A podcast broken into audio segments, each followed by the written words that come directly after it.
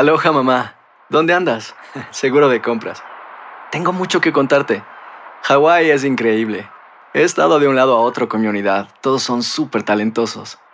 Ya reparamos otro helicóptero Blackhawk y oficialmente formamos nuestro equipo de fútbol.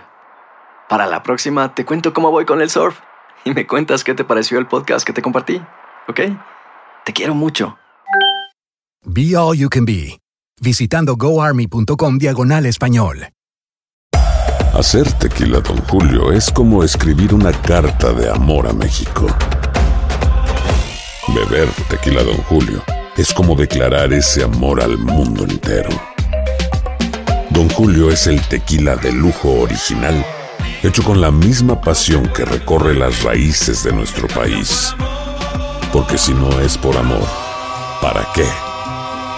Consume responsablemente. Don Julio Tequila, 40% alcohol por volumen, 2020. Importado por Diageo Americas, New York, New York. Bienvenidos al podcast con los mejores momentos de Despierta América. Tu show diario de entretenimiento, noticias, entrevistas, consejos útiles y más. Este es el show que le pone alegría, esperanza y buenas vibras a tu día.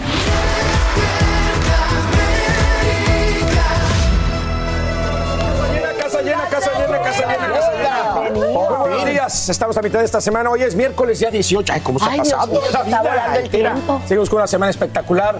Qué gusto que estar de regreso. Ya estamos nuevamente en casita, como decía Alan. Queremos darle las gracias a toda la gente de Nueva York por recibirnos con tanto cariño, por acompañarnos a hacer historia en Times Square. La pasamos bien. Y ayer la pasamos tan increíble con esa vista espectacular. Padrísimo. Los 100 queremos pisos y mucho. no logré que se pusiera en el vidrio la pobre Carla. Pusiste, pero no lograste que viese. Exacto, Daba miedito, daba miedito. Lo que no da miedo es estar aquí con ustedes, por supuesto, y queremos darles las gracias por continuar con nosotros celebrando los 25 años de Despierta América. Bueno, y una fiesta que sigue, ¿eh? Sigue. porque es Todo todo el año. ¿Te vuelves a casar este año otra vez? Oye, no, no tengo fuerza ya. Pues.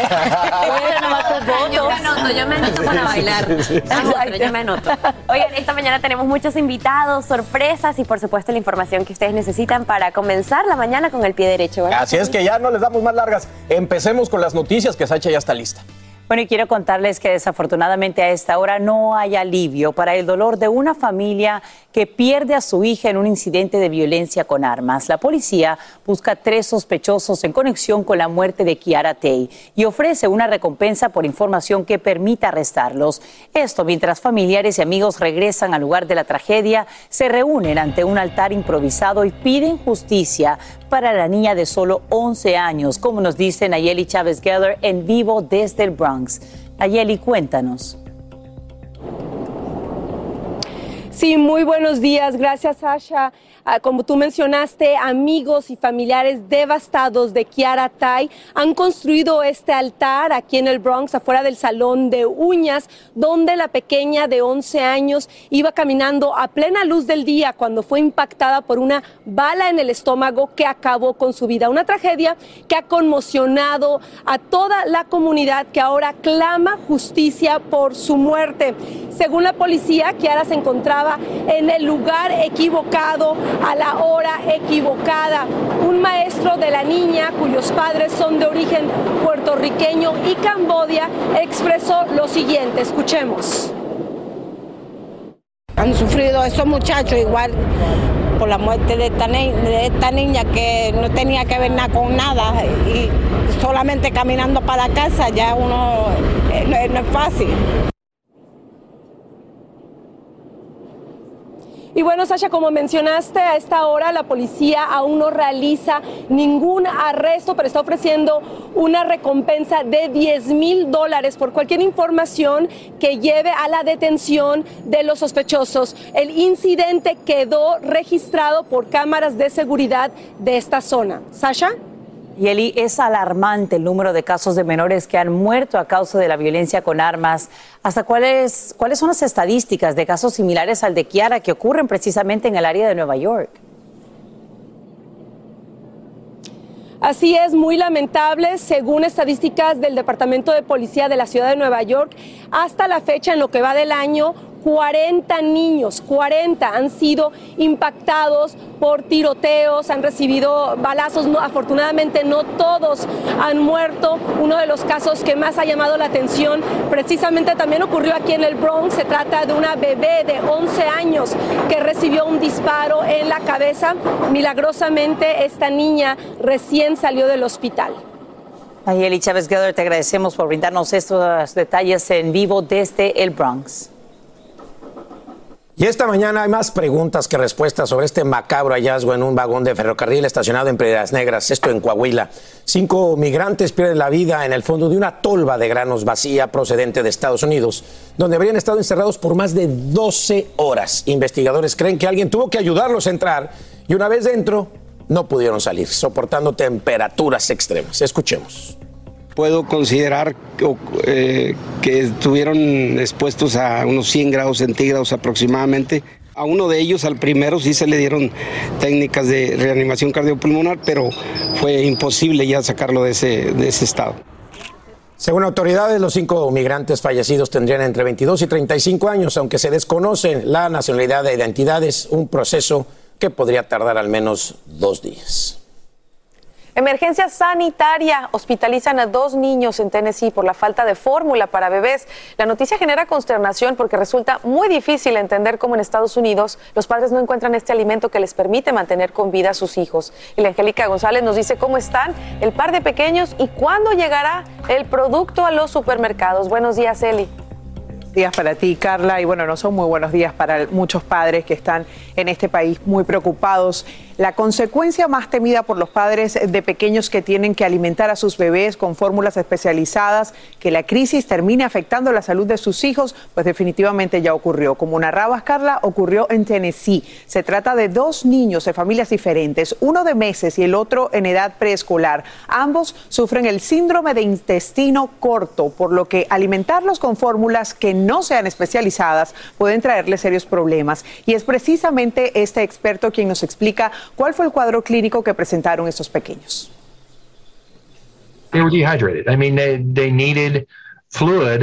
And again, because these kids have short bowel, it's not like you can just give them rehydration fluids orally.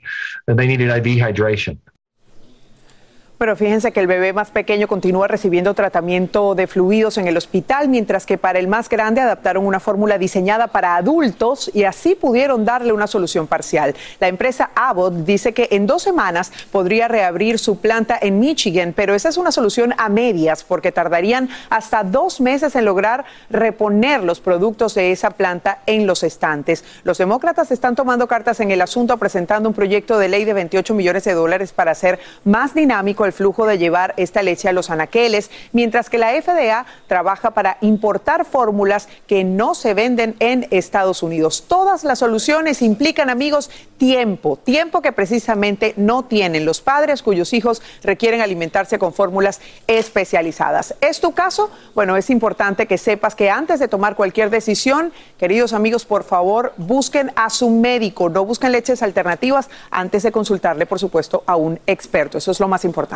Qué desesperación para estos padres, Eli. Muchísimas gracias por tu informe. Y lo más importante, lo recalcamos, consulten con su médico antes de alimentar a sus bebés. Sí es. Gracias, Eli, gracias. Bueno, mire esto, se va, se va hasta con borrón que traigo de Nueva York. Se va, se va, se va y se fue. Vámonos.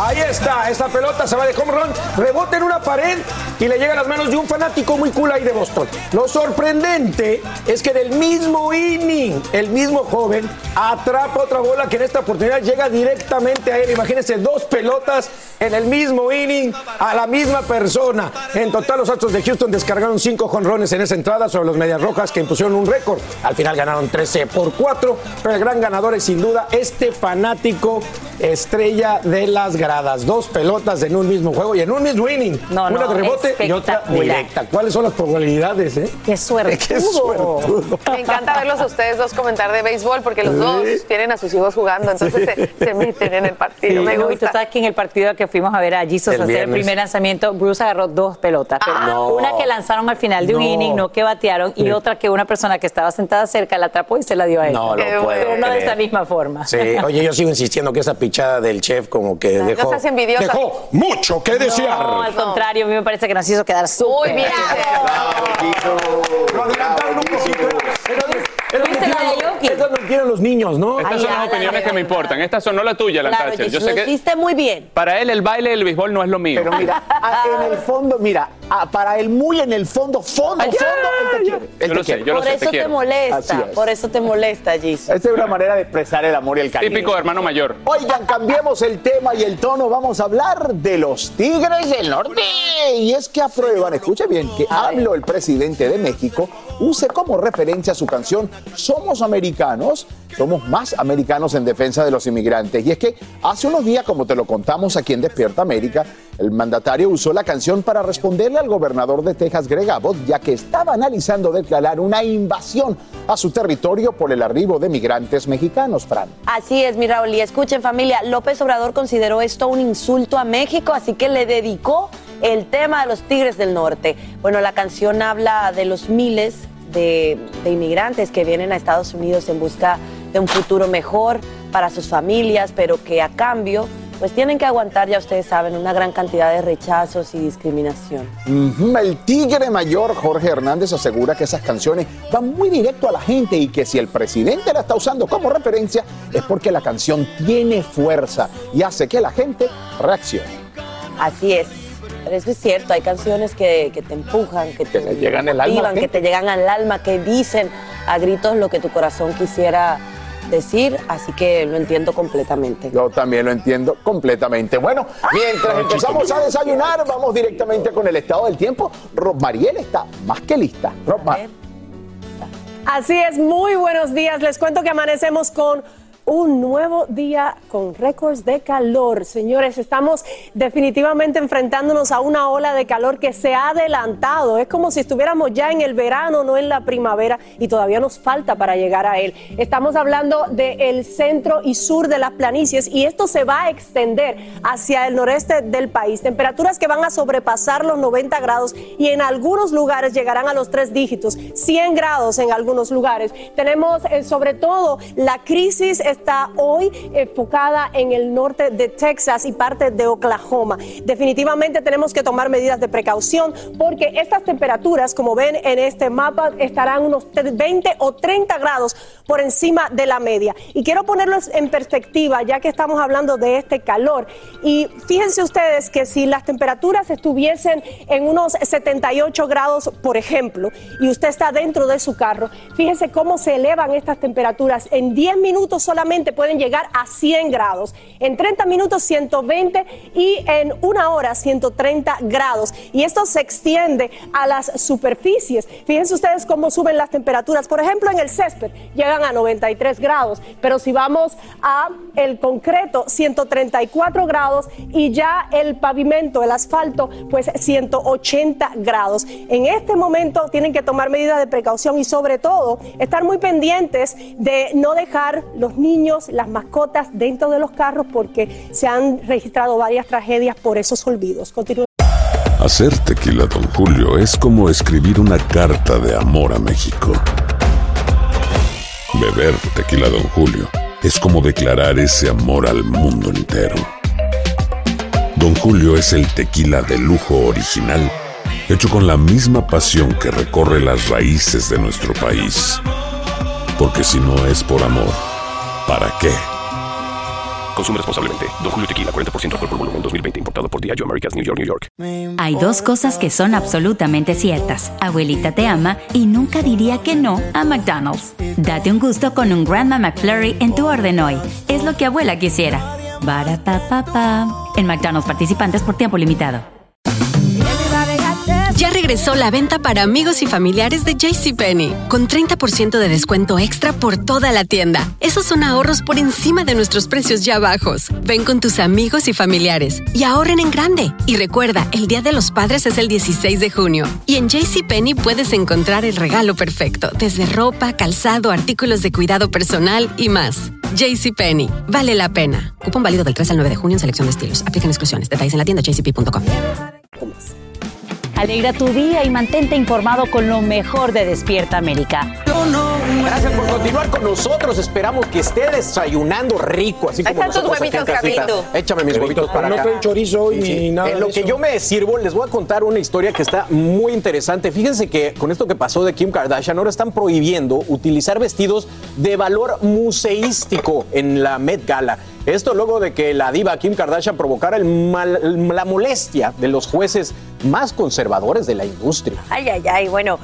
El Consejo Internacional de Museos prohibió portar vestidos históricos a las celebridades después de que Kim Kardashian utilizó la prenda de Marilyn Monroe en 1962 cuando le cantó Happy Birthday Mr. President a John F. Kennedy en el Madison Square Garden. Bueno, y ustedes se dirán, ¿por qué? Bueno, pues el Consejo Internacional de Museos dio su postura a través de un comunicado y dijo lo siguiente, las prendas históricas no deben ser utilizadas por nadie, ni por figuras públicas ni privadas. Es mejor prevenir que curar el daño. El trato incorrecto destruirá un objeto para siempre. Y por otra parte, la prenda histórica está elaborada en un material llamado seda soplada, el cual actualmente no se encuentra en existencia, por lo que un daño a este vestido sería irreparable y simplemente hace que el vestido en su totalidad sea insustituible. Bueno, cre- cre- creó conmoción, ¿no? Eh, y sensación que eso es lo que quería ella, pero la verdad es que tienen razón.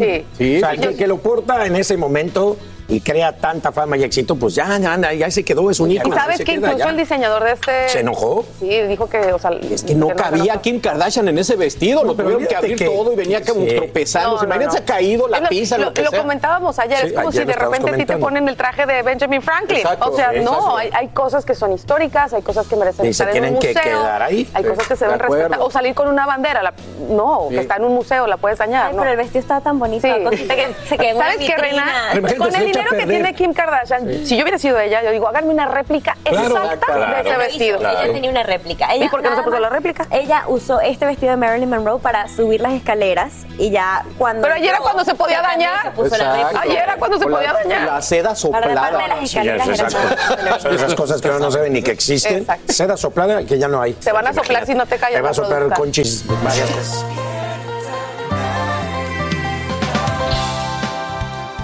Sin un ganador definido, así amanecen las elecciones primarias en Pensilvania, donde la cerrada contienda entre dos aspirantes republicanos al Senado pone a prueba el apoyo del expresidente Trump a candidatos de su partido. El exmandatario ya obtiene éxitos y fracasos en Carolina del Norte, pero hay otros estados donde también se anuncian resultados mixtos, como nos explica Edwin Pitti en vivo desde la capital del país.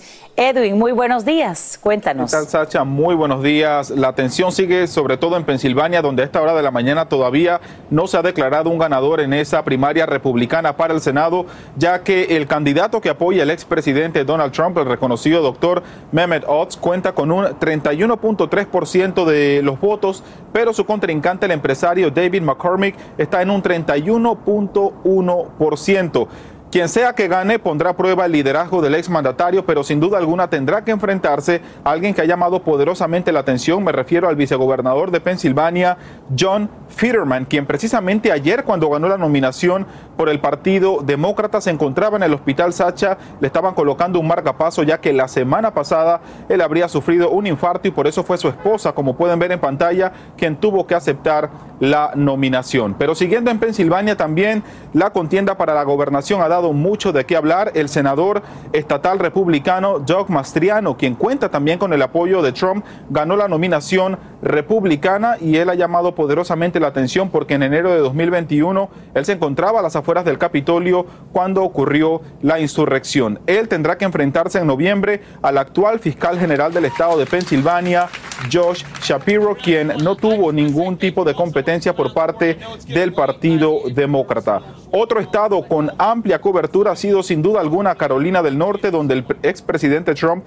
tuvo resultados mixtos, empezando por la contienda, reñida contienda, debo decir, en el distrito 11 de ese estado, donde el candidato que contaba con el apoyo de Trump perdió. Me refiero al representante Madison Cawthorn, quien ha sido fuertemente criticado por declaraciones que habría hecho de supuestamente haber recibido invitaciones por parte del liderazgo republicano para participar supuestamente en orgías donde incluso estaban utilizando cocaína. Eso le costó las fuertes críticas de republicanos a lo largo y ancho del país y también rápidamente Sacha con respecto al Senado en Carolina del Norte. Sabemos que el republicano Ted Budd con un 80% también y con el apoyo de Trump ganó la primaria republicana, pero tendrá que enfrentarse a la demócrata que ven en pantalla que es Sherry Beasley, quien obtuvo la victoria con un 81%, así que vemos lo reñida que estará esa competición por el Senado en el estado de Carolina del Norte. Vuelvo contigo al estudio, Sacha. Edwin Pitti, gracias por brindarnos esos detalles en vivo. Y por primera vez, tú y yo todos, sin importar el estado en el que vivimos, estamos pagando más de 4 dólares por galón de gasolina. En California, los conductores vacían sus billeteras en gasolineras, donde se mantiene el precio de 6 dólares o más por galón. Nos vamos en vivo hasta Los Ángeles con Socorro Cruz, quien nos revela las causas de este nuevo incremento y hasta cuándo perduraría. Es lo que todos nos preguntamos, Socorro. Cuéntanos, buenos días. Muy buenos días, Sasha. Imagínate cómo estamos los que vivimos aquí en California. Ayer se rompió un récord en cuatro en cuanto al precio por galón de gasolina a nivel nacional, pero el primer lugar se lo lleva California, el estado donde la gasolina es más cara y en donde hoy amanecemos con una nueva alza por galón. Y aquí está la prueba. Le pido a mi camarógrafo David Valencia, por favor, que les muestre, les haga un acercamiento. Seis dólares con 59 centavos se está pagando por la gasolina regular y hasta seis dólares con 89 centavos por la Supreme. Los precios han subido 40 centavos por galón en el último mes, un dólar con 89 centavos, Sasha, más que hace un año. El precio promedio a nivel nacional también es un récord y por primera vez en los 50 estados del país, con un promedio de 4 dólares con 50 centavos, se está pagando el galón de gasolina de acuerdo a la AAA. Y es que Estados Unidos, escucha esto, tiene ahora un millón de barriles por día menos de capacidad que de refinación que en el año 2019. ¿Y por qué? Bueno, Sashita, por los cierres de algunas refinerías, como por ejemplo en Filadelfia, por un incendio en Luisiana, por el huracán Ira y también porque algunas refinerías pues han dejado de convertir el petróleo crudo en gasolina por diésel porque es un combustible para aviones mucho más reditable. Las noticias, ¿cuál, ¿cuál es el futuro? Bueno, hay varias razones y no son muy buenas. Una, la guerra de Rusia continuará entonces aumentando el precio a nivel nacional porque los gobiernos rechazan el suministro ruso y aquí en California está la cosa peor. A partir del primero de julio habrá un aumento de tres centavos por galón, un impuesto por la gasolina que nosotros tendremos que pagar. Soy Socorro Cruz, vuelvo contigo. Ah, qué panorama, Socorro. Te agradecemos por brindarnos esos detalles en vivo desde Los Ángeles y ya vamos ajustando cada vez más y más el presupuesto. Seguimos también con detalles del estado del tiempo y para eso te damos los buenos días, María Olea, una vez más adelante. Muy buenos días, Sacha. Pues te cuento que mientras por un lado les estoy hablando acerca de las altas temperaturas, por otro tenemos riesgo de tiempo severo que se mueve desde el medio oeste de los Estados Unidos y hasta el valle de Ohio. El tiempo severo está desde mínimo y hasta bajo. Aquí no se descarta que se formen algunas eh, tormentas eh, severas, obviamente, y la caída de granizo y el viento fuerte, que es una de las cosas más peligrosas. Fíjense cómo en este momento en nuestro satélite radar podemos ver estas tormentas que están sumamente activas. Nuestra gente de Kentucky va a sentir los efectos de esta tormenta que viene acompañada de descargas eléctricas también y que se extiende hasta la región de los grandes lagos. Las temperaturas eh, definitivamente se van a mantener bastante cálidas. El día de hoy les dije que van a estar por encima de 95 grados por muchos, en muchos estados, pero el día de mañana, fíjense cómo estas temperaturas se mantienen en el mismo rango, rango medio alto de los 90 grados. Definitivamente el calor va a estar, eh, va a ser predominante durante estos días y nuestra gente de la Florida, pues el día de mañana van a tener bastantes tormentas. Mañana jueves. Continúen con más de Despierta. Hacer tequila, don Julio, es como escribir una carta de amor a México. Beber tequila, don Julio, es como declarar ese amor al mundo entero. Don Julio es el tequila de lujo original, hecho con la misma pasión que recorre las raíces de nuestro país. Porque si no es por amor, ¿para qué? Consume responsablemente. Don Julio Tequila, 40% alcohol por volumen, 2020. Importado por Diageo Americas, New York, New York. Ya regresó la venta para amigos y familiares de JCPenney, con 30% de descuento extra por toda la tienda. Esos son ahorros por encima de nuestros precios ya bajos. Ven con tus amigos y familiares y ahorren en grande. Y recuerda, el Día de los Padres es el 16 de junio. Y en JCPenney puedes encontrar el regalo perfecto, desde ropa, calzado, artículos de cuidado personal y más. JCPenney, vale la pena. Cupón válido del 3 al 9 de junio en selección de estilos. Aplican exclusiones. Detalles en la tienda jcp.com. ¿Qué tal amigos? Soy Sandarti y quiero invitarlos a mi nuevo gran show llamado Cash, el peso del dinero. Yo seré el conductor. Aquí están sus cuatro posibles respuestas, pero tendré como capitanes a Doña Lucha y Albertano. Ustedes van a tener que jugar debajo de esas cajas. Si responden bien, no corren ningún peligro. Pero si llegan a fallar, quedarían inevitablemente aplastados. El nuevo Game Show. Cash, el peso del dinero. A partir del domingo 9 de junio a las 8. Por Univisión. Hola, yo soy Carla Martínez. Estás escuchando el podcast de Despierta América. Pena de muerte. Ese es el castigo máximo que enfrentaría el sospechoso de abrir fuego en una iglesia en California, matando a una persona y provocando serias lesiones a otras cinco. En total, David Chow, residente de Las Vegas, enfrenta 10 cargos y permanece detenido bajo una fianza de un millón de dólares. Autoridades también revelan que la víctima mortal era un médico destacado. Y despertamos atentos al estado de salud de dos niños que hospitalizan en Tennessee por complicaciones relacionadas a la falta de fórmula para bebés. Es así como esta crisis ya está afectando la salud de los más pequeños en los Estados Unidos. En vivo, Eliangélica González nos dice hasta cuándo los padres tendrán que hacer malabares para alimentar a sus hijos. Es la consecuencia más temida por los padres que la escasez de fórmula termine afectando la salud de sus hijos. Eso es precisamente lo que viven dos familias en Tennessee que tuvieron que alimentar a sus bebés con otras alternativas a la leche especializada. Estaban deshidratados porque estos niños tienen el síndrome del intestino corto. No se les puede dar líquidos que requieran una hidratación adicional por vía oral. Tiene que ser de forma intravenosa, explica el médico. Esa condición intestinal es la que hace que los dos niños que fueron hospitalizados requieran de fórmulas especiales, justamente las que escasean, y cuyo fabricante es Abbott. Ambos tuvieron una reacción adversa a otro tipo de leche. El hospital no tiene la fórmula que requiere el bebé más pequeño, por tanto, está recibiendo tratamiento de fluidos. En el caso del más grande, fue diferente. Tuvimos que tomar una fórmula para adultos y alterarla para que funcione en favor de este niño, relata. La planta de Abbott que fabrica este tipo de fórmulas en Michigan podría reabrir en dos semanas después que llegaron a un acuerdo con la Administración de Alimentos y Medicamentos. Pero esas son buenas noticias a medias porque tardarían hasta dos meses en reponer sus productos en los estantes, mientras aumentan la producción en otras plantas. Los demócratas toman cartas en el asunto y presentan un proyecto de ley para inyectar 28 millones que ayudarían a restablecer el flujo constante de la leche. La presidenta de la Cámara Baja, Nancy Pelosi, se adelanta a las críticas.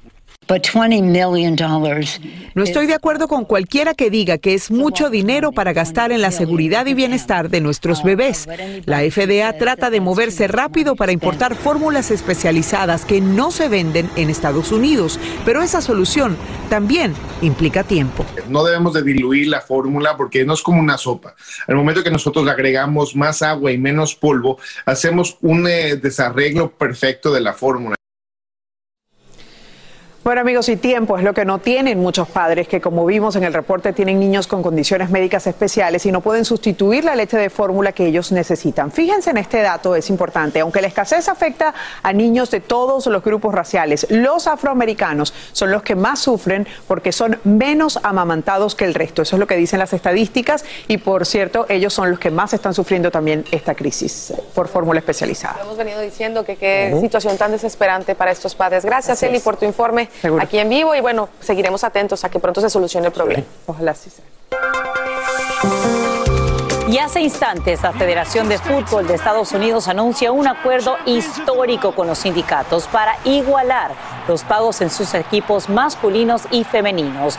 Ahora dicha institución se convierte en el primer organismo deportivo estadounidense que pagaría salarios equivalentes a jugadores de ambos sexos.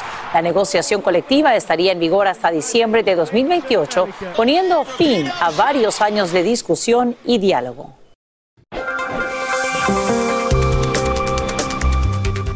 En alerta máxima por COVID-19. Así despiertan en Nueva York y oficiales de salud recomiendan el uso de mascarillas en interiores en lugares públicos. La decisión que se da en las últimas horas es debido a que ahora se registran 10 nuevas hospitalizaciones por cada 100.000 residentes.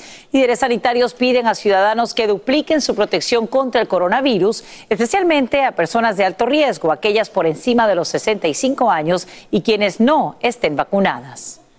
Y justo cuando los contagios por coronavirus también aumentan en casi todos los estados, la FDA acaba de autorizar una innovadora prueba.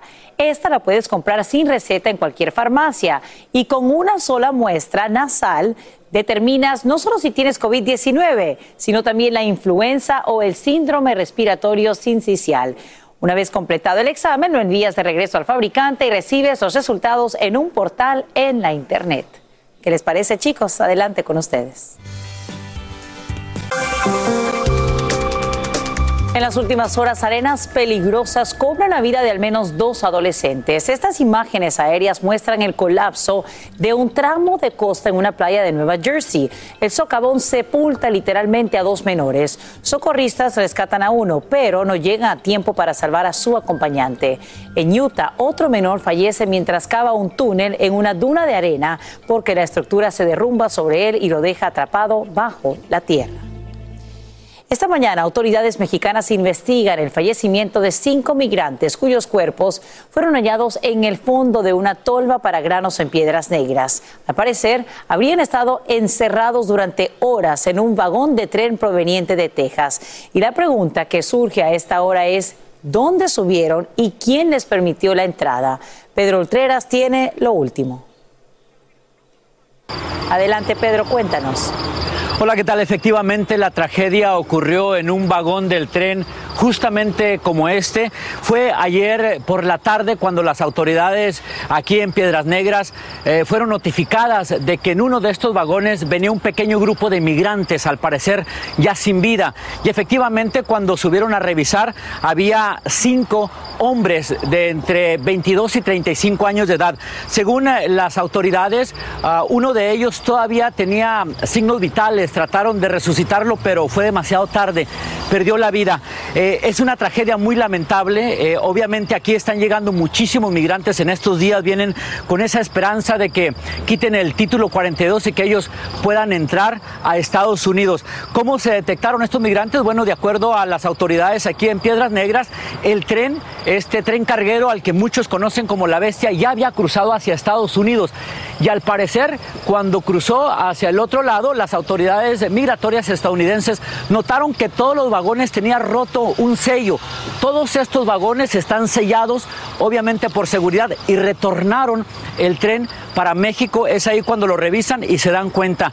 Eh, los chicos estos al parecer se subieron, se metieron por la parte de arriba.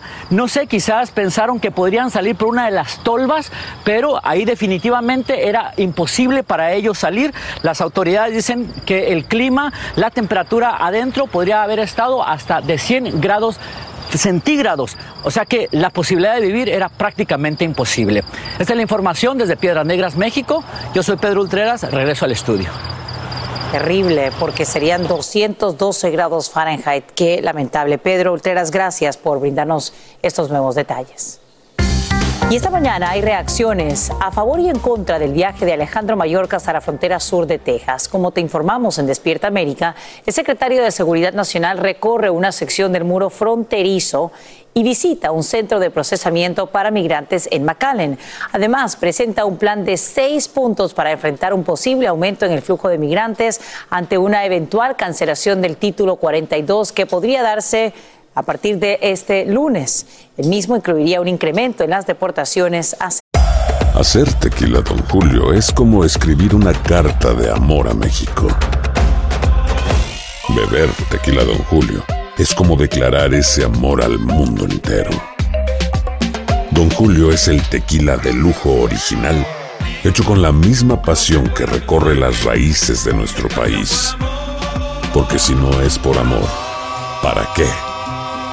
Consume responsablemente. Don Julio Tequila, 40% alcohol por volumen, 2020. Importado por Diageo Americas, New York, New York. Ya regresó la venta para amigos y familiares de JCPenney, con 30% de descuento extra por toda la tienda. Esos son ahorros por encima de nuestros precios ya bajos. Ven con tus amigos y familiares y ahorren en grande. Y recuerda, el Día de los Padres es el 16 de junio. Y en JCPenney puedes encontrar el regalo perfecto, desde ropa, calzado, artículos de cuidado personal y más. JCPenney, vale la pena. Cupón válido del 3 al 9 de junio en selección de estilos. Aplican exclusiones. Detalles en la tienda jcp.com.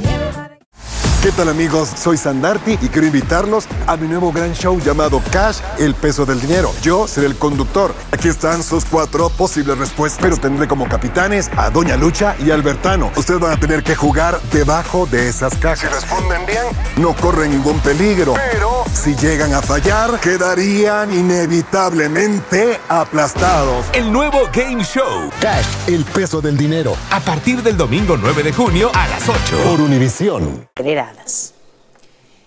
Estás escuchando el podcast que te alegra la vida, el de Despierta América. Y a esta hora aumenta la incertidumbre sobre los posibles ingresos de Finlandia y Suecia a la OTAN. El secretario general ya confirma que ambas naciones solicitan de manera oficial su membresía, pero el presidente turco Recep Erdogan pondría objeciones a dicha incorporación que requiere la aprobación de los 30 países miembros. El proceso suele durar entre 8 y 12 meses. La alianza actuaría con rapidez debido a las amenazas de Rusia. Y ahora quiero mostrarte a dos hermanas que acaban de firmar un contrato con Nike. Ellas son estrellas de soccer y todavía cursan sus estudios de preparatoria en California. Además de ser excelentes deportistas, son muy aplicadas en los estudios.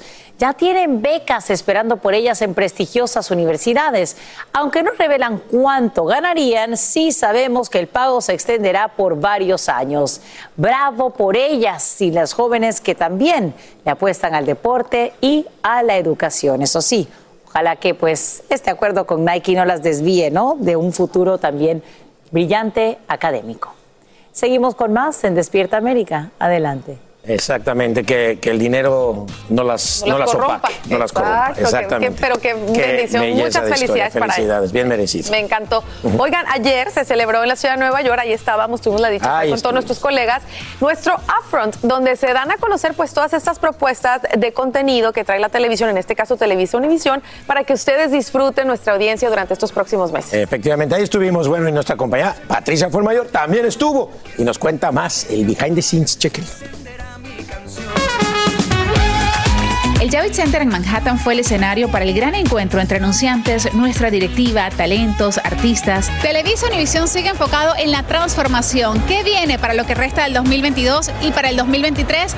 Más y más contenido en español, series, concursos, más deportes, información. Veamos qué nos están preparando. Todo comenzó con un desfile de celebridades por la alfombra. Emilio Estefan llegó sonriente y con toda su buena energía. Vengo a Visionarios.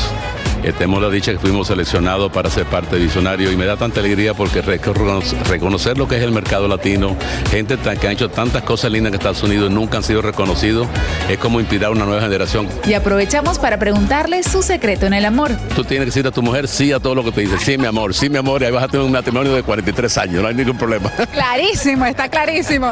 Y si de música se trata, una de las grandes sorpresas es el especial Por Siempre Selena, en honor a la reina del Tex-Mex. Sus hermanos dijeron presente. Me siento muy feliz, contenta. Um, I'm happy. I mean, uh, how do you say uh, honored? Nuestra querida Adriana Monsalve está muy emocionada con todo lo que viene para este próximo año en materia deportiva. Vamos a tener la CONCACAF eh, Champions League y también vamos a tener la Gold Cup y por supuesto la Liga MX que todas las semanas pues nos muestra esa tradición y esa cultura mexicana que en las familias hispanas de los Estados Unidos pues disfrutan mucho. Carla y Alan también derrocharon su glamour y elegancia en la alfombra y nos cuentan todos los planes que tiene Despierta América para seguir de la mano de nuestra comunidad. Siempre nuestro propósito es ayudar a, a nuestros televidentes, pero creo que este año venimos más fuertes que nunca en ese sentido. Nuestro lema de este año, el que sigue seguramente será que con Despierta América todo es posible. Fabiola Guajardo, de Los Ricos También Lloran, desveló parte de los planes en seriados. Estoy muy feliz de estar acá presentando para mí uno de los proyectos más increíbles que he hecho. Eh, mi personaje es Soraya Montenegro, que es un personaje que creo que van a, a odiar bastante y se van a enamorar muchísimo. Pablo Montero también llegó a nuestra alfombra celebrando los triunfos de la nueva serie El último rey, el hijo del pueblo. Nuestra bella Alejandra Espinosa nos contó sus planes. Tengo una, una nueva propuesta para una telenovela que todavía estoy evaluando, no sé, qué, no sé qué voy a hacer, pero por ahora estoy viviendo mi momento, estoy disfrutando muchísimo, estoy en Corazón Guerrero y esperando ya con muchas ansias de que llegue acá a, a Univisión. Una de las grandes apuestas este año es Enamorándonos, la isla, donde solteros y solteras se unirán para vivir la aventura de su vida. Karina Banda nos contó un poco más. Que estén dispuestos a casarse al final de la temporada y que se sacrifiquen en una luna de miel en las Maldivas. ¿Cómo hace para manejar los celos, Carlitos, en esta isla con el sol, el mar, las estrellas? Yo no soy celoso, ella es la celosa. Yo digo que yo no soy celoso, pero no soy tonto tampoco. a, mí invítenme aunque sea un ratito. Pero la gran noticia del día es que Carlos sí va, pero no un ratito. Carlos Ponce y Karina Banda serán los encargados de llevarte a enamorándonos la isla. La isla exclusivamente por VIX, así que si no han descargado la aplicación, descárguenla ya. Parte de las propuestas de este año incluyen el regreso de Mira quién baila. Así que vamos a estar bailando una temporada también divina. Y también a New York llegó para acompañarnos Sebastián Yatra. Feliz de poder estar junto con Televisa Univisión eh, en esta edición de Love Run, que además está súper divertida, emocionante, la gente se la está pasando bien. Cuéntanos cuáles son tus planes, el tour. Eh... Voy a estar de gira por, por todo Estados Unidos a partir de agosto. Eh, feliz porque, por ejemplo, en Miami voy a hacer el FTX por primera vez. Yo crecí en Miami, entonces estar en American Airlines, eh, como se llamaba antes, siempre fue, fue un sueño enorme y tengo mi primer show solo. Así transcurrió nuestro Upfront 2022-2023 con la promesa de seguir exaltando lo mejor de nuestra cultura hispana. De verdad que estuvo sensacional. Más de 1.500, 2.000 personas abarrotaron el lugar con esto que es la invitación de todos ustedes que vean la nueva programación que se viene aquí en Televisa Univisión. La verdad que hubo cosas extraordinarias, ¿no? Faltó decir también ahí entre ellas eh, la inclusión también de Sofía Vergara. Sofía Vergara, que ya saben que sacó esta película de Cuati, ahora la van a hacer serie serie de televisión animada, por supuesto. Entonces también vamos ahí. Eugenio Derbez. Es parte de nuestra familia. Sofía, Eugenio Derbez, Salma Hayek, Selena Gómez. O sea que es de verdad que esta próxima temporada ustedes van a disfrutar en casa con toda su familia de todo lo que les tenemos preparado. Deportes, entretenimiento, noticias, así que no se lo pueden perder. Todo esto para ustedes. Y aquí, como lo, reiteramos, nuestro compromiso de ayudar, de servir a nuestra comunidad es más fuerte y más latente que nunca. Así que les tenemos muchas sorpresas preparadas, así que no se lo pierdan. Respecto a América, todo es posible. Ahora, estás cansadita, amiga, estás cansadita. Es que no hemos dormido. ¿Sabes qué pienso que reine el amor? Exacto. Siempre y cuando sea puro, bueno, que sea duradero también. Muy bien, Sacha. Y vamos con esto. No importa el estado en el que vivas, hoy por primera vez en todos Ah. pagamos 4 dólares o más por galón de gasolina. Y ahí les va. En los próximos meses de verano serían hasta 6 dólares los que alcanzaría el galón a nivel nacional. Así lo predicen varios expertos. Ave María, como dirían nuestras abuelitas. Bueno, en California esto ya es una realidad. En vivo de Sos- de Los Ángeles, Socorro Cruz nos explica por qué los costos pues parecen incontrolables y sobre todo qué se espera para los viajeros por tierra todo lo que viene este verano. No, no, no, Imagínense. Adelante, Socorro. Ay, ay, ay, se espera que tenemos que ahorrar dinero. Bueno, me encantaría dar buenas noticias, chicos, en cuanto a los precios de gasolina, pero las cosas por acá en California están muy feas. Hoy amanecemos con una nueva alza. Esto significa que después de un día de romperse un récord, es decir, ayer, hoy se vuelve a romper ese récord y se paga por un galón de gasolina aquí en Los Ángeles 6 dólares con 59 centavos. Y bueno, en el norte del estado aún está todavía más caro. Les informo que los precios han subido 40 centavos por galón en el último mes. Y bueno, vamos a ver a continuación una gráfica que les hemos preparado para que ustedes puedan ver el aumento de un año a la fecha. Y se ve claramente cómo el promedio a nivel nacional también aumentó y por primera vez, como lo estaba diciendo Sasha, en los 50 estados del país se está pagando un promedio de 4 dólares con 50 centavos por galón, esto de acuerdo a la triple A. Estos precios llegan justo cuando se acerca el verano y muchos pues están planeando viajar por carretera, precisamente el día de los caídos, es decir, Memorial Day, que es el próximo 30 de mayo, pues sería cuando inicia, ¿no? Esa fecha, arrancan, por así decir, los viajes de verano y será la prueba de cuándo, de cuánto estarán eh, dispuestos a viajar y sobre todo a pagar los residentes de Estados Unidos, ya que los economistas auguran que los precios del combustible seguirán subiendo Y un 60% de los adultos encuestados pues han dicho que este año definitivamente van a viajar porque ya bajaron las restricciones del COVID y bueno, las aerolíneas también esperan un aumento. Por ejemplo, eh, la aerolínea Delta dijo que esperan que el fin de semana de los caídos viajen alrededor de 2,5 millones de personas. Pero ojo, podrían aumentar los precios de los boletos porque si el combustible sigue en aumento. Este es el reporte. Soy Socorro Cruz. Tal y como lo adelantamos, ya vemos una diferencia en estos boletos en comparación con hace dos años, Socorro, y bueno, posiblemente aumenten todavía más. Te agradecemos por brindarnos todos estos detalles en vivo desde Los Ángeles. Hoy mismo, la Cámara Baja somete a votación un proyecto de ley destinado a prevenir el terrorismo doméstico y combatir la amenaza del extremismo violento por parte de supremacistas blancos. La iniciativa sigue al tiroteo masivo en un vecindario de mayoría afroamericana en Buffalo, Nueva York, que se investiga como un crimen de odio. De ser aprobado, la propuesta de legislación pasaría al Senado, donde enfrentaría un futuro incierto. Y esta mañana una ex asesor de Trump divulga hasta 128 mil correos electrónicos que proprendían de la computadora portátil de Hunter Biden, en lo que califica como un intento de exponer la corrupción. Garrett Ziegler, exdirector de política comercial y manufacturera durante la era Trump, compartió los mensajes a una base de datos de un grupo de investigación identificado como Marco Polo. El hijo del presidente Biden rechaza las alegaciones. Llegó el momento para que los doctores respondan todas tus dudas. A continuación, escucha a los doctores con toda la información que necesitas para que tú y tu familia tengan una vida saludable. Mujeres aplauden una iniciativa que convertiría a España en la primera nación en Europa en otorgar a las trabajadoras un permiso menstrual remunerado. Eso debido a los fuertes dolores y malestares relacionados con el periodo. Aunque sería muy conveniente, hay quienes opinan que la propuesta perjudicaría a las mujeres a la hora de ser contratadas.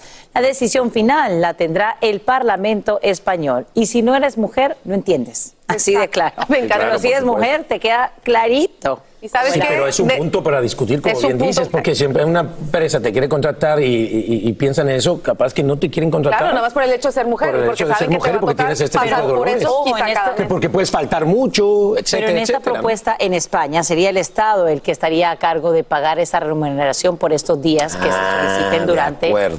Esta visita del mes. Y te voy a decir una cosa, no nada más en el aspecto laboral, en, en las mujeres nos pasa desde No, que pero- estamos en la escuela, hay veces que uno no puede ni No, levantarse. no puedes estudiar, no puedes trabajar, no puedes. para ir a estudiar, eso Sí. no te concentras, te duele todo, así que bueno. En mi casa. Es interesante esa propuesta. En mi casa lo vivimos como mucho. Yo creo que ustedes también, ¿no?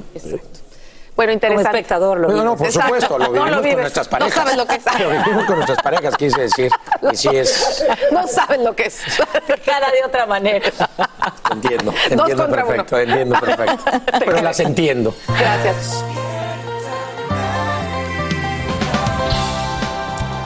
Acto intencional. Funcionarios estadounidenses aseguran que la caída en picada de un avión de la aerolínea China Eastern no sería un accidente. Recordemos que 132 personas perdieron la vida en marzo durante un vuelo entre dos ciudades en China. Investigadores analizan la caja negra y dicen que alguien en la cabina habría provocado que la aeronave se precipitara. Liberan a un joven y arrestan a otro que estaría relacionado con los asesinatos de las dos periodistas en Veracruz, México. Al parecer se trata de una confusión de identidad. Nos vamos en vivo a la capital mexicana con Eduardo Meléndez, quien nos explica qué pasó y cómo reaccionan quienes conocían a las reporteras. Eduardo, adelante. Sasha, a todos muy buenos días. En efecto, terrible pifia o error de la Fiscalía del Estado de Veracruz. Ellos presentaron a un joven de nombre Antonio como presunto responsable de los asesinatos de nuestras compañeras en eh, Veracruz. Esto terrible que ocurrió el pasado 9 de mayo cuando dos compañeras se encontraban afuera de una tienda de conveniencia que sujetos armados llegaron y les dispararon. Bueno, pues la Fiscalía anuncia bombo y platillo que se logra la captura de uno de ellos de nombre Antonio. El gobernador del estado felicita a la Fiscalía, pero la presión social, la presión de los amigos de este sujeto que había sido detenido, pues logra que eh, la Fiscalía eche todo para atrás ¿De quién se trata este joven detenido? Pues no es ni el Mara, ni el Tacha, ni ninguno de los apodos que le intentaron inventar. Él es un joven estudiante, es un joven que trabaja para mantenerse en su carrera universitaria repartiendo comida. Fue gracias a sus protestas que se investigó y que se dio con este resultado. Escuchemos a parte de sus amigos. Él no tiene una, un alias o así criminal. Él es un estudiante, repartidor, como todos nosotros, y no entiendo qué línea de la investigación lo lleva directamente a él. A él lo detuvieron con su mochila de reparto. Él a las 9.54 de la mañana se reportó que iba a hacer un servicio a Costco y desde ahí no supimos más de él. Sasha, él nos acaban de informar que acaba de salir de las instalaciones de la Fiscalía, está sano, toda vez que no tiene nada que ver con este crimen. Él se encontraba, de hecho, a seis horas del punto donde este asesinato de las compañeras fue cometido. Así que bueno, a él ya se le hizo justicia. Ahora falta que la Fiscalía se ponga a trabajar, Sasha, pero en serio para que dé con los criminales que acabaron con la vida de nuestras queridas compañeras allá en Cozoleacaque, Veracruz. Esta es la información, Sasha. Eduardo, y ya se manifestó la Fiscalía de Veracruz con respecto a este tremendo error. Fíjate que sí, de hecho mandó un muy escueto comunicado, aquí lo tengo, pues eh, argumentando que se equivocaron posiblemente por el nombre, cometieron esta terrible equivocación deteniendo a alguien que era completamente inocente, ahora falta que corrijan y pronto para, bueno, pues hacerle justicia a estas compañeras que fueron asesinadas. Por supuesto que nos vamos a mantener muy pero muy pendientes de todo lo que ocurra en el entorno de este caso compañeras que también eran madres. Eduardo Meléndez, gracias por brindarnos estos nuevos detalles en vivo desde Ciudad de México. Y ahora quiero mostrarte el famoso cuadro Mujer Desnuda, reclinada, una obra del pintor español Pablo Picasso, que acaba de venderse en 67 millones 500 mil dólares en subasta en Nueva York. El vendedor había adquirido dicha pieza en 2008 de manos de los herederos de Picasso, quienes la preservaron durante décadas y está inspirada en su modelo francesa Marie-Therese Walter, quien además fue su amante. La pintura data de 1932.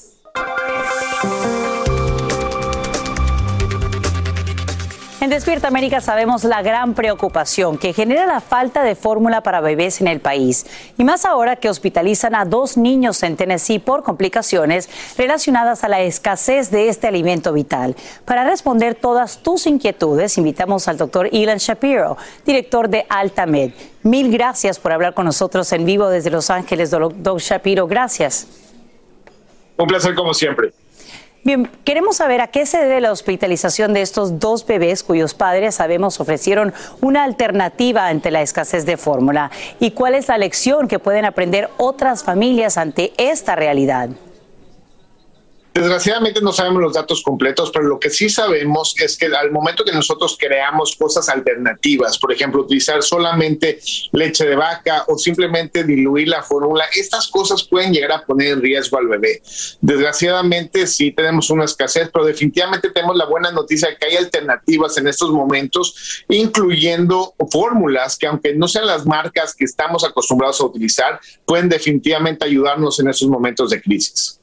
Ahora bien, la Academia Americana de Pediatría recomienda ante la falta de fórmula que los padres brinden leche de vaca a bebés seis meses o mayores y fórmula para infantes aquellos que se estén acercando al añito de edad.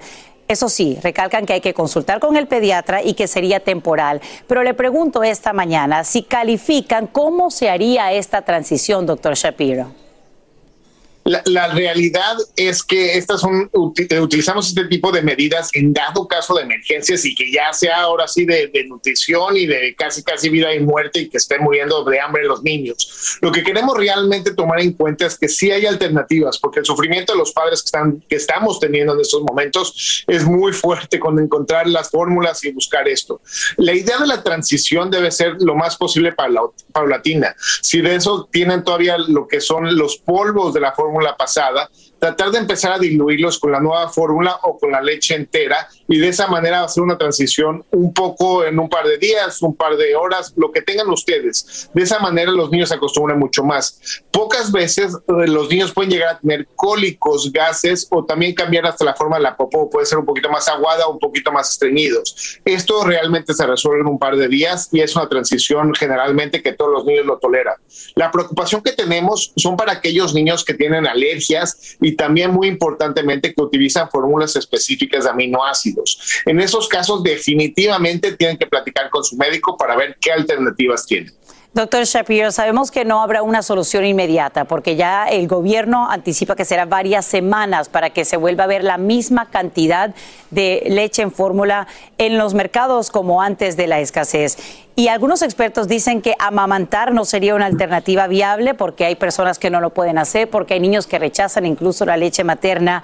Eh, me gustaría saber cuál es su opinión y, por ejemplo, para aquellas mamás que nos ven esta mañana que están a punto de dar a luz, ¿podrían ellas quizá considerar eh, darles leche materna a sus bebés que todavía no han nacido y, y prepararse? Porque sabemos que es un proceso natural, pero es muy poco natural en la práctica. Sasha, definitivamente una de las cosas que eh, lo podemos decir como pediatras y también como familiares, la leche materna es una alternativa excelente. De hecho, le da los la nutrición y aparte de la nutrición también le da toda la parte de protección y sobre todo ahorita que estamos teniendo tantos problemas con virus y bacterias. Por eso es algo que definitivamente se debe de considerar y también eh, tomando en cuenta tu comentario, también hay bancos de leche materna que pueden tener acceso a las mamás y están muy activos en lo, que son grupos de Facebook y también bancos eh, en, ciertas regiones. Entonces también es otra alternativa y muy importante, en dado caso que no estén encontrando la fórmula y estén ya ahora sí muy desesperados, pueden acceder directamente a lo que es eh, en la página web de la, la Academia Americana de Pediatría, eh, healthychildren.org, que hay mucha información y también recursos locales, incluyendo también los del HHS, que son parte del gobierno, donde tienen teléfonos donde uno puede pedir las fórmulas y otros recursos más. Doctor Ilan Shapiro, gracias por aclararnos tantas dudas en vivo desde Los Ángeles con respecto a esta escasez de la fórmula para bebés y ahora la hospitalización de dos pequeños, precisamente por buscar una alternativa. Gracias. Un placer. Continuamos con más aquí en Despierta América, así que adelante chicos. Aquí ando curioseando. Sacha, es que la cosa se pone buena hoy en edición digital, ¿verdad? Mira, te cuento que es que hay un problema grandísimo en este momento, ustedes lo saben, con el tema de la fórmula para bebés. Imagínate, Jessy, que estamos hablando en la edición digital de una madre de familia en Indiana que le tocó viajar durante varias horas con su bebé que tiene un problema de alergia con la leche y estaremos conversando con ella para que nos cuente qué fue lo que hizo tremenda odisea de esa madre de familia. Wow, ¿y qué más? Porque veo que aquí el, el, de este programa es larguísimo, señores, muchísima información. Mira, te va a gustar esto. ¿Te gustaría hacer mega viral?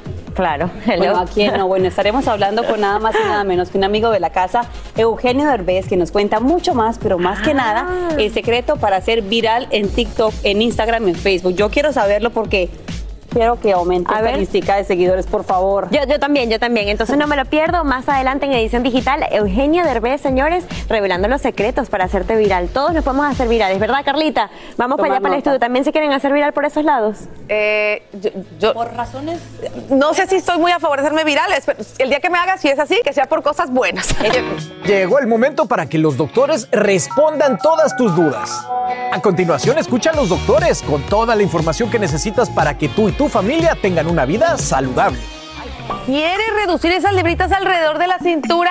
Sí, bueno, pues estamos de suerte. Hoy doctor Juan nos va a decir cómo quemar, escuchen, la grasa abdominal en un 2x3 comiendo, así como lo oyeron, comiendo. Doctor Juan, buenos días. ¿Cómo te fue de regreso de New York? La verdad que tuve que esperar bastante en el aeropuerto allí en, en New York con, con Raúl, pero gracias a Dios por lo menos estaba con Raúl y nos pudimos eh, divertir un poco, pero estuvimos, llegamos tarde de Nueva York aquí en Miami. Muchos problemas con los vuelos de allá. Lo importante es que llegamos sanos Bendito. Dios, ya estamos aquí. Oigan, la grasa abdominal, pero quiero que tengan otra palabra en mente y es la grasa visceral. Es la grasa que usted no ve, que está en esta área, que se pega a los órganos, esa grasa es la que te aumenta el riesgo de diabetes, la que te aumenta el riesgo de infartos de corazón, la que te aumenta el riesgo de derrames cerebrales y por eso es que tenemos que concentrarnos en quemar esa grasa abdominal o esa grasa visceral. Y hay algunos alimentos que usted puede incluir en su dieta que le pueden ayudar. El primero son los frijoles. Mira, los frijolitos. ¿Por qué? Los frijoles tienen fibra soluble y por cada 10 gramos que tú eh, consumas de frijoles, tu grasa visceral, tu grasa abdominal puede disminuir un 4%. Entonces, la fibra, especialmente esa fibra soluble que hay en los frijoles, vale la pena añadirla. Número dos, el yogur griego. Acuérdense, siempre se los digo sin sabor, por favor, porque cuando tiene sabor tiene demasiados carbohidratos. Yogur griego sin sabor tiene proteína. ¿Por qué la proteína es importante? La proteína te ayuda a desarrollar los músculos. Mientras más masa muscular usted tenga, su metabolismo va a estar más elevado. ¿ok? Su metabolismo aumenta mientras más masa muscular usted tenga. Importante. Número 3 las nueces. Las nueces además tienen omega 3, las nueces, eh, por ejemplo, son buenas para eh, la salud del corazón, pero también las nueces hacen que el cuerpo libere una hormona que se llama adiponectina. No se la tiene que aprender, pero lo que tiene que saber es que si usted tiene más adiponectina en su cuerpo, eso ayuda a que queme más grasa abdominal. Las zanahorias. Las zanahorias, hay estudios, especialmente en mujeres, que han demostrado que la- las mujeres que consumen, que comen más zanahorias, simplemente tienen menos grasa abdominal. ¡Wow! A comer zanahorias, mujeres. Y saben buenas. Sí, ¿no? a mí me Saben gustan, buenas. con limón y chile. Así es. ¿Eh? Y finalmente, por ejemplo, el salmón. El salmón tiene, eh, además de la grasa buena, que tiene el omega 3, pero también es una proteína muy pura y muy saludable. Volvemos, el aumento en esa proteína te ayuda a los músculos del cuerpo y eventualmente eso te ayuda a aumentar el metabolismo. Son cosas pequeñitas que usted puede hacer para tratar de quemar más grasa abdominal. Obviamente en el contexto de ejercicio, eh, en el contexto de dormir sus 7 u 8 Me horas. encantan los frijoles, así que qué buena, qué buena sugerencia. Gracias. Doctor, vámonos con las preguntas de nuestra gente. Esta la envía Lorenza Galindo B y dice así. Ay, mira, doctor, buenos días. La zanahoria sube el azúcar. Gracias desde Bogotá, Bogotá Colombia. mira que acabamos de Eh, hablar de la zanahoria. Es una gran. eh, eh, me encanta esa pregunta por lo siguiente. Sí, los vegetales son, tienen carbohidratos, tienen azúcar, pero son carbohidratos complejos. ¿Qué quiere decir eso? Diferencien ese carbohidrato de un carbohidrato simple. Un carbohidrato, carbohidrato simple sería una galleta, helado, un brownie, una dona, eh, eh, azúcar pura. Eso es un carbohidrato que cuando tú, te- cuando tú lo consumes, el azúcar te sube precipitadamente. Los vegetales, como la zanahoria, las frutas, son carbohidratos complejos porque tienen fibra. Si estás consumiendo carbohidrato, pero a la misma vez estás consumiendo fibra. Cuando lo consumes, la fibra no permite que el azúcar te suba precipitadamente en la sangre y por eso es un carbohidrato mucho más saludable. Y es un carbohidrato que de- debemos tener en nuestra, en nuestra dieta. Además de eso, no solo te está dando la fibra, te está dando también antioxidantes. La zanahoria tiene betacaroteno, que es buenísimo para la vista, por ejemplo. Que siempre nos decían, coma zanahoria para que te- te tengas buena vista. Desde chiquitos nos Así decían. es. Entonces, eh, sí es carbohidrato, pero es un carbohidrato bueno. Y eso es importante hablarlo, Carla, porque hay gente que dice, no, yo no puedo comer ningún tipo de carbohidrato. Eso es un error. Eliminar un grupo completo de alimentos es un error. Simplemente tienes que saber seleccionar, seleccionar cuáles carbohidratos eh, Son los buenos. Perfecto. Es como escoger eh, pare- esposo. No todos los hombres son iguales. Tienes que saber seleccionar. Hay unos que son buenos y unos que no sirven para nada. ¿Viste? Esa es básicamente una situación un poquito más ¿Te difícil porque después deshacerte del esposo es más difícil. No, no, antes no- de, dije Ah, buscar, cuando andas buscando marido. Entre los novios es como usted, es como buscar carbohidratos. Hay unos que aportan y otros no aportan nada. Pero ahora no es más fácil, Carla, con todas estas aplicaciones, la gente puede hacer un search Ay, de cada persona. Tengo, tengo conocidas que dicen que no, que es muy difícil hoy en día conseguir pareja. Es una, que- es una muy buena pregunta. Oigan, vámonos con la próxima pregunta que le envía eh, el, el PA, el PA 2000, 200, el, el PA 209, dice así, ¿la canela hace que suba la presión arterial, doctor? No, Así de fácil. No hace que suba la presión ar- arterial. Al contrario, la canela es un condimento eh, o una especie buenísima. eh, Hasta para adelgazar he escuchado, ¿verdad? que te acelera el metabolismo. puede, te puede ayudar a aumentar el metabolismo, te puede ayudar a, a controlar mejor el, el azúcar en sangre. eh, eh, la canela es muy buena, se la pueden añadir a su, a su cafecito. De hecho, uno, el Super Slim Café de Entalla tiene bastante canela, eh, además de otros superalimentos, específicamente por eso, porque yo quería un café funcional, ¿no? Ah, mira, Eh, así que pueden, pueden utilizar la canela. A mí me, me encanta la canela. Ah, y, es importante, o sea, agréguesela al, al caf- al café sin, sin azúcar, que, que luego hacemos como unos postres, ¿no? Entonces ahí sí ya. La, la canela, mientras, o sea, todas estas especies, ya sea la canela, la cúrcuma, mientras más uno pueda utilizar eso y evitar el azúcar, eh, la sal. le dan sabor rico a la mientras comida, más ¿eh? tú puedas utilizar especies eh, y para evitar esos, eh, la sal y el Sí. azúcar, mejor. Yo cocino mucho con canela, fíjate. ¿Sí? Hay- hay mu- eh, en, la, en la- en la comida mexicana hay muchas recetas que incluyen la A canela. ver, así ¿qué, que- qué- qué es lo más rico? Ay, no, es que yo, la- todo, yo invento, de, aunque no exista, me lo pongo, me lo invento. Por ejemplo, hay guisados que les echamos canelita y le da un sabor muy rico. especial, así que ahí lo tienen. Gracias, doctor, como Gracias. siempre. ¿Y qué dijiste el postre? El arroz con leche. No, ya eso no. Vamos no, no. una, ya sabía que me- Vamos a una pausa y volvemos. el arroz con leche. Aquí hablamos sin rollo ni rodeo. Tómate la vida sin rollo y escucha lo más picante del mundo del espectáculo en el podcast de Despierta América. Sin rollo. Sí, sí, sí, están emocionados Yes. porque empieza sin rollo, yo lo sé. Gracias Qué por acompañarnos el día de hoy. Y miren a quién tenemos en esta mesa de profesionales de la información. La cumpleañera. Celebro tu cumpleaños. La millennial oficial de la mesa, mi querida Monse Medina, Marcela. Sarmiento. Buenos días. Y el gran regreso de Tony. Andrade. Lo convencí. Bueno, y lo ustedes convencí. también pueden conectarse. Mándenme un WhatsApp al 305-606-1993. Con gusto leeremos algunos de sus mensajes. Pero arranquemos con esto que de verdad nos está dejando a todos con la cara de ¿What? Ayer, Amber Heard dio su último testimonio en el caso de difamación en contra de su ex esposo Johnny Depp. Ay, límpiese las orejas, escuche esto y después me dicen, ¿ustedes qué opinan? Mr. Depp won't or can't look you in the eye. During the mediation process in July, correct? That was Objection leading. First one. Sustained is the leading. When was this? That was in July of 2016. That was the first mediation attempt. We met after that, and Johnny very much looked me in the eye. We met in the lawyer's office. They gave us a a moment. Johnny kissed me again, held me. I cried, he cried, and then we had a short exchange, and he put a note in my pocket that said, I'll love you dead or alive, my Slim, with his new phone number on it. Because he's guilty. Because he's, he knows he's lying. Otherwise, why can't he look at me? I survived. I survived that man, and I'm here, and I'm able to look at him. Bueno, ahí lo tienen. En esta ocasión también sacaron a relucir que ella aparentemente enfrentó otro caso de violencia con otra expareja y hasta hubo una orden de restricción. Ella lo negó, pero ¿qué opina mi cumpleañera? A mí, la verdad, me debo de decir que me pareció muy interesante el castigo de Johnny Depp de no me vas a volver a ver a los ojos nunca. Lo dijimos. Recuerdo que la primera vez que ella testificó que hice sin rollo, se los comenté a ustedes. Él ni la miró. O sea, en ningún momento la miró, lo que da esa seña como de rechazo. Ella lo interpreta como que él entiende que es culpable.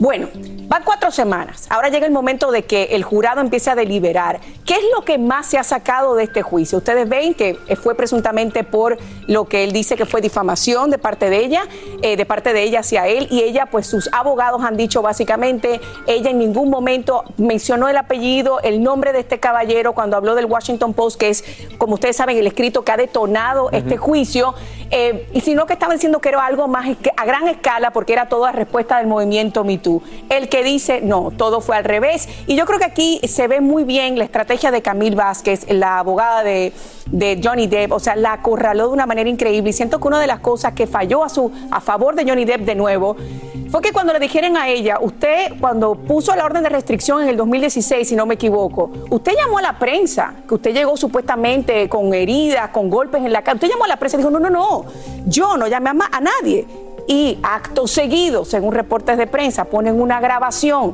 cuando a ella le interrogaron después de esta deliberación, donde ella dijo, sí, es verdad, yo llamé a la prensa. Yo les, I tipped off TMC, o sea, yo llamé a TMC. Entonces, hay que ver lo que va a pasar, hay que ver lo que va a pasar, pero lo que la, la prensa ha avanzado un poquito más para adelante y el tema que, que está sobre la mesa en este momento es qué va a pasar con las carreras de ambos. Correcto. ¿Quién se va a ver más afectado o beneficiado Sí. por Yo esto? iba, iba a preguntarte, Tony, eh, a mí me parecería que esto prácticamente podría ser un empate. No sé si eso se valga en un juicio así. Eh, queda demostrado de que una pareja que pasó por una situ- situación compleja, eh, tóxica, eh, las grabaciones que, están, que tienen la abogada de Johnny Depp, pues ah, lo ponen en una situación de víctima más bien, ¿no? Él eh, trata de evitar lo que yo pude escuchar, hay más grabaciones, de evitar la situación, y a lo que me llamó la atención es que en un día de su cumpleaños ella le, le regala un cuchillo a él, cuando ella alegaba haber sido abusada. ¿no? Entonces una persona que es abusada y que eh, piensa que están atentando con su vida, no va a regalarle un cuchillo al que le está abusando. Claro. Exacto, y ese es uno de los, eh, digamos, eh, argumentos que la nueva It Girl de Estados Unidos, que se llama Camille Vázquez, que es la eh, precisamente abogada de Johnny Depp, porque ahora es la mujer del momento, es trending topic en todas partes, precisamente por haber acorralado a, a Amber Heard en este, en este juicio. Pero yo me pregunto, independientemente de que sean Amber Heard y que sea también el pirata del Caribe, Jack Sparrow, Oye, qué lástima, después de quererse tanto, se supone, después de tener una relación, la gente cómo deja de quererte, cómo, cómo se ataca, cómo acaba con su dignidad y con todo por el hecho de defender un punto. Yo sé que este punto es muy importante y tiene que ver con el tema de, de violencia física y eso uno lo defiende hasta la muerte. Pero a mí me parece que aparte de eso, aquí hay mucho ego de por medio Sí. y ese ego está acabando con todo y está dando un ejemplo horrible Ahora, de, él- de- de él- una relación tóxica. Él ¿no? realmente está argumentando, Monse, que le destruyeron la carrera, que le cancelaron proyectos. Y yo, lo que dices tú del amor, yo no sé si hubo amor. Creo que a lo mejor se enamoraron de la imagen del uno del otro. Sí, a lo mejor fue algo así como que obsesión, lust, algo así por el estilo, pero recuerden que lo único que tiene que comprobar Johnny Depp y su defensa es que el OPED que escribe ella, que perjudica la carrera tan a un grado tan intenso para Johnny Depp, era acerca de él y yo creo que Camille Vázquez lo ha logrado. Yo creo que ya lo logró, es el sentir de las redes sociales y es increíble cómo en las redes sociales, sin todos están a favor de Johnny Depp. Yo no he podido Es la gran encontrar diferencia. a nadie que esté a favor. Hoy día ni la gran diferencia de las redes sociales, la ¿no? Porque si esto pasa hace 20 años atrás, eh, no se sabe. pasan después del caso cinco meses y la gente se olvida. Fuera se Pero esto queda ya grabado para la eternidad. Yo diría, yo diría que quien tiene más que perder, para mi punto de vista, es ella. ¿Por qué? Porque desde hace años lo que estaba, la opinión pública era que él era un abusivo, que él era el que tenía el problema, pero ahora el equipo de defensa ha, ha podido Sí. voltear la tortilla, ¿no? Y ahora ver dos ángulos que no se conocían hasta ahora, ¿no? Encontró a alguien peor que él. Hay que ver, hay que ver lo que, lo que va a deliberar el jurado y estar muy pendiente barbaridad. acerca de este caso. No, no, no. Y bueno, vamos a seguir muy, muy de cerca todo esto porque la verdad está muy interesante. Así termina el episodio de hoy del podcast de Despierta América. Síguenos en Euforia, compártelo con otros, públicalo en redes sociales y déjanos una reseña. Como siempre, gracias por escucharnos.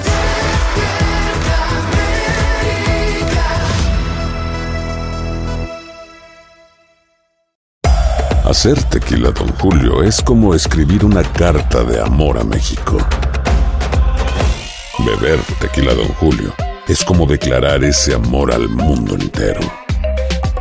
Don Julio es el tequila de lujo original, hecho con la misma pasión que recorre las raíces de nuestro país. Porque si no es por amor, ¿para qué? Consume responsablemente. Don Julio Tequila, 40% alcohol por volumen, 2020. Importado por Diageo Americas, New York, New York. Ya regresó la venta para amigos y familiares de JCPenney, con 30% de descuento extra por toda la tienda. Esos son ahorros por encima de nuestros precios ya bajos. Ven con tus amigos y familiares y ahorren en grande. Y recuerda, el Día de los Padres es el 16 de junio. Y en JCPenney puedes encontrar el regalo perfecto, desde ropa, calzado, artículos de cuidado personal y más. JCPenney, vale la pena. Cupón válido del 3 al 9 de junio en selección de estilos. Aplican exclusiones. Detalles en la tienda jcp.com.